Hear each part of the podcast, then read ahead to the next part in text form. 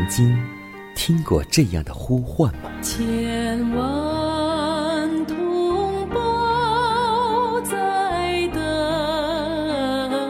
待，等待主的福音恩照。你曾经感受过这样的大爱吗？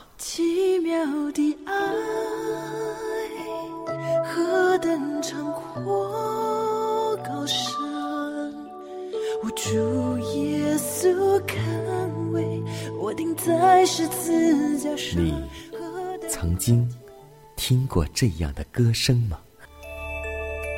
这世间有个千年不变道理，那就是耶稣爱你。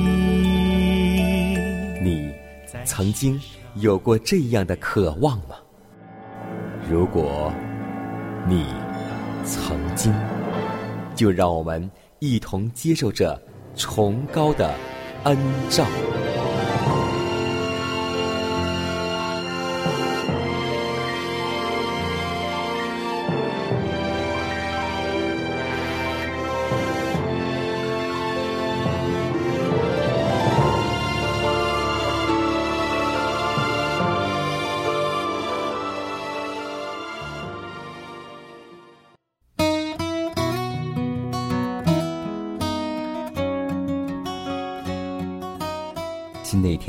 已经开始，今天你的心情还好吗？欢迎各位光临崇高的恩照。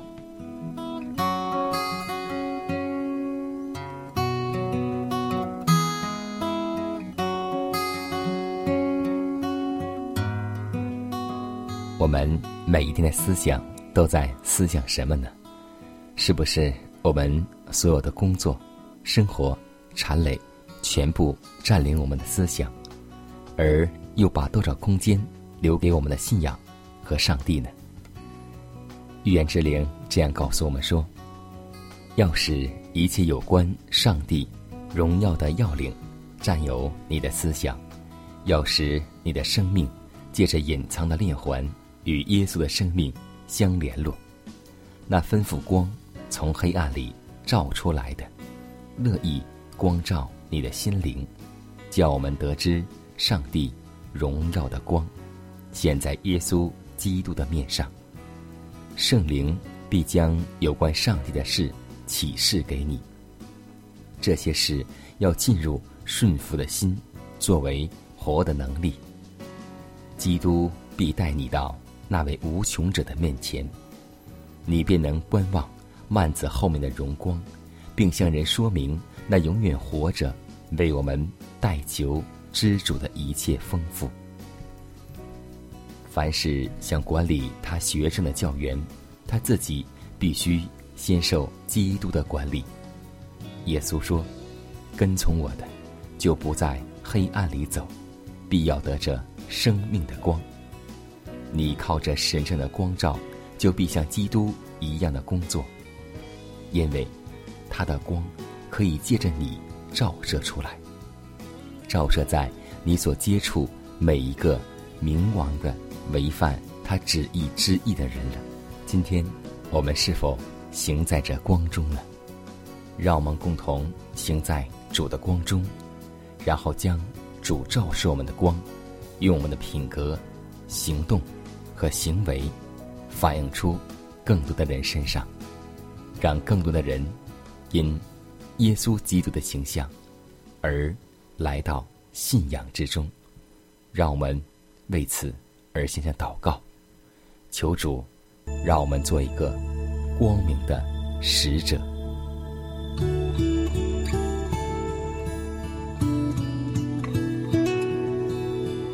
亲爱的主啊，我们感谢赞美你，谢谢你不断的将你的真理赐给我们，让我们。能够得到你真理的喂养，主啊！但我们听了你的道，却没有将你的话语时刻存记在我们心中。求主能够怜悯我们，在我们身上彰显你的大能，去除我们心中的软弱，坚固我们跟随主的信心，能够把基督的道理丰丰富富的存在我们心中，彼此教导，互相劝勉，在这弯曲别扭的时代中，做上帝无瑕疵的儿女。我们在这时代要像明光照耀，以基督的心为心，在生活中能够彰显基督品格的荣美，荣耀主的圣名。父啊，这一天，求你能够带领我们，也求你带领我们以下的时间，让我们蒙你赐福。祷告是奉耶稣的名求，阿门。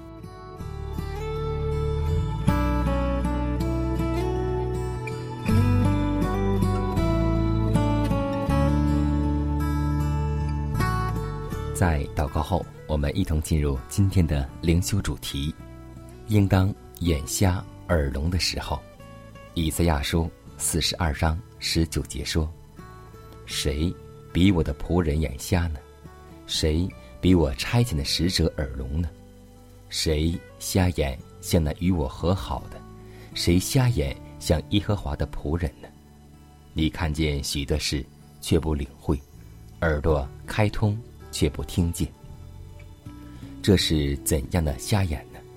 这是不准我们的眼目注视邪恶的瞎眼，这是不许我们的眼睛观望罪孽，这是不去握住能见的事物。而毫不计较永恒的得失。我们最好具有正确的眼光，我们最好具有上帝自己的眼光。因为撒旦不住的试图转变我们的眼目所注视的事物，使我们以他的眼光去观看一切。永生上帝的仆人的眼光是有对象、有目标的。他的眼目业已圣化，耳朵也已圣化，而凡愿向罪恶闭目塞耳的人，必蒙改变。但我们若听从那些向我们大发伟论，企图引导我们的思想远离上帝和自己永恒福利的人，那么我们的感官就必因自己眼目所注视的而全然败坏。耶稣说：“你的眼睛若明亮，全身就光明；你的眼睛若昏花，全身就黑暗。”我们所供给自己的思想与心灵方面的粮食，关系至为重大。我们尽可容让心意专注于荒诞不经的谎言，或空中楼阁的幻想，但这样。对我们会有怎样的结果呢？必使我们的心灵与身体双方一同败坏。我们所急需的力量，乃是能使我们闭目不看一切无提拔性，不导引我们趋于高贵、纯洁与文雅之事物的力量，也是能使我们塞耳不听凡属上帝圣言所禁止之声音的力量。他禁止我们淫念、邪行，或口出恶言，或思及罪恶。我们在耶稣里已到了一切可爱的、圣洁的、具提拔性而纯净的事物。即使这样，我们何必睁大眼睛去观看一切可厌的事物呢？借着瞻仰，我们必得以变化。唯愿我们。注视耶稣，思念他圣德的优美，而借着如此的瞻仰，我们就必变得与他的形象相似。让我们一同注目看耶稣。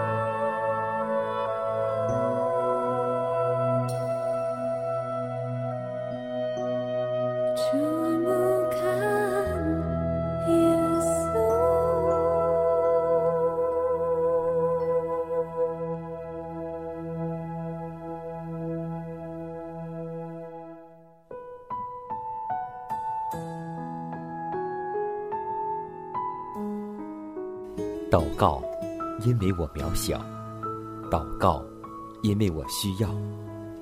亲爱的弟兄姐妹，每一天忙碌的生活中，我们是否经常忽视祷告呢？要记得，耶稣每次行神迹奇事、医病赶鬼，都是以祷告开始。我们的先祖先贤获得力量的来源，就是祷告。因为祷告。是我们属灵的呼吸，更是我们随时的帮助和力量。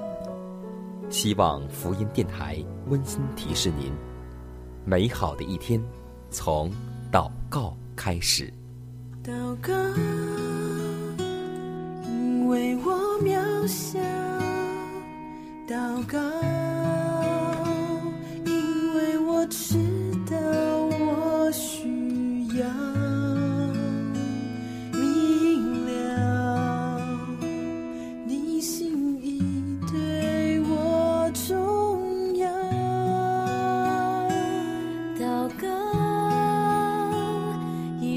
装不了。祷告，因为你的爱我需要啊，你关怀我走过的，你都明白。呜有些事我只想要对你说，因你比任何人都爱我，痛苦从眼中流下，我知道你为我擦。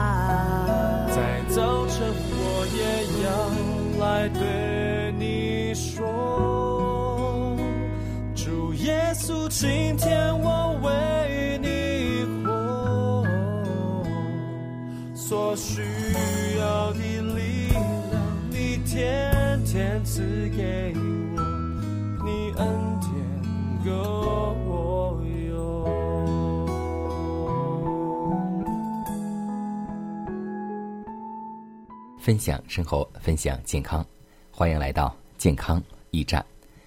在今天的健康分享当中，迦南和我们的弟兄姐妹要分享这样一个话题：素食这样吃才能够健康。前不久，我们去一个教会来举办一次音乐布道会，然后其中的一位长老在空闲时间就请我去一个素食餐馆去吃饭。这个素食餐馆所做的饮食全部都是素食，他们是由佛教徒来开办的。当我吃到这些素菜之后，就会感觉他们做的很形象，和肉食惟妙惟肖，形象逼真，味道甚好。其实有很多时候，我们在家中把素食做成五颜六色，或是搭配合理，就会引人。有食欲之感。素食并不是单调的饮食，这样呢，会让我们的家人弃而厌之。饮食要多元化，经常换一换样式，是健康的基础。蛋白质是我们人体的建筑材料，蛋白质最小的单位是氨基酸。如果饮食单一，势必会导致氨基酸的摄入量不足。因为单个氨基酸吸收到体内后，一般要在血液中停留四个小时，然后到达各组织器官，再合成各种器官的蛋白质，必须使不同的氨基酸同时到达，才能够发挥作用。所以饮食多样化，身体机能才能够正常的运转。食欲不振。贫血及各种血液病人、甲状腺疾病、经常饥饿的人、疲乏无力的人、风湿病、缺钙、骨质疏松症、自身免疫性疾病和癌症等，都与饮食单一或是营养过剩有直接的关系。无论是我们的信仰还是我们的生活，让我们都。不偏左，也不偏右，不饮食过剩，也不饮食单一。求主赐给我们智慧，在每一餐当中运用我们的双手、智慧和经验，为家人烹制出健康、多元化的素食生活吧。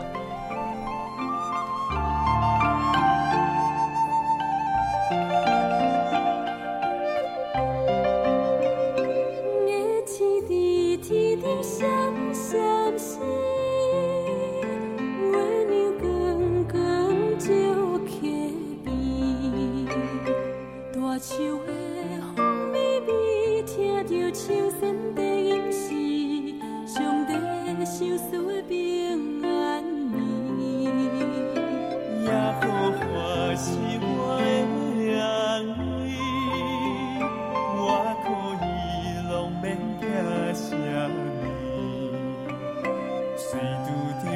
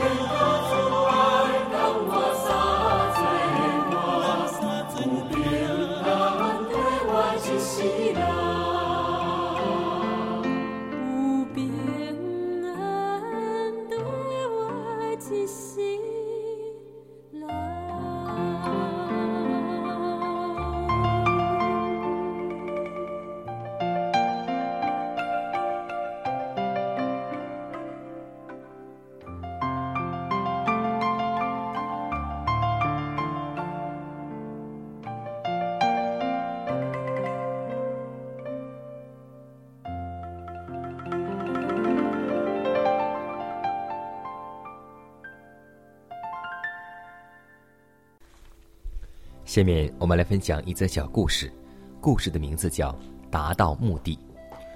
父亲从市场上刚回家，见房子已失火燃烧，他的小孩子在房里一点也不感到紧张，因为他平时做游戏时拿纸做的玩具点火燃烧，觉得很有意思。今天周围有这么多的人围观，他觉得更有意思。任凭他爸爸怎么喊，他反而跳着拍手喊叫。做父亲的突然想到一种方法，大声说：“快来，我带来一个最新的玩具。”孩子果然冲了出来，用人们最容易听懂、引起共鸣的话，使他们领受真理，回头，这才是最有效的方法。曾经有人在明显之处写上“以马内利”等字来表明自己的信仰，其实只有信徒能够知这里的意思。有人写上“我信耶稣有永生”，岂不一目了然吗？曾经某些光缆埋藏地点写上劝人不要偷光缆的理由，说光缆的重要性如何如何，一大篇文章树立一个木牌，但见有一处是这样写到的：他说，光缆无铜，这样就一目了然。盗贼是不听理由、不怕惩罚，他是为了得利而来，所以盗贼看到之后，光缆无铜，他自然而然也就放弃了。所以林前书告诉我们说：“我说的话，讲的道，不是用智慧委婉的言语，乃是用圣灵和大能的名声。”这就今天给我们传道人一个很好的劝诫，就是希望我们在讲课的时候。不要长篇大论、照本宣科，要把我们生活当中和主的见证，用普通的言语来表达出来，用和大家来用小故事，或者是用一些比喻来给大家讲述，这样听的人都能够通俗易懂。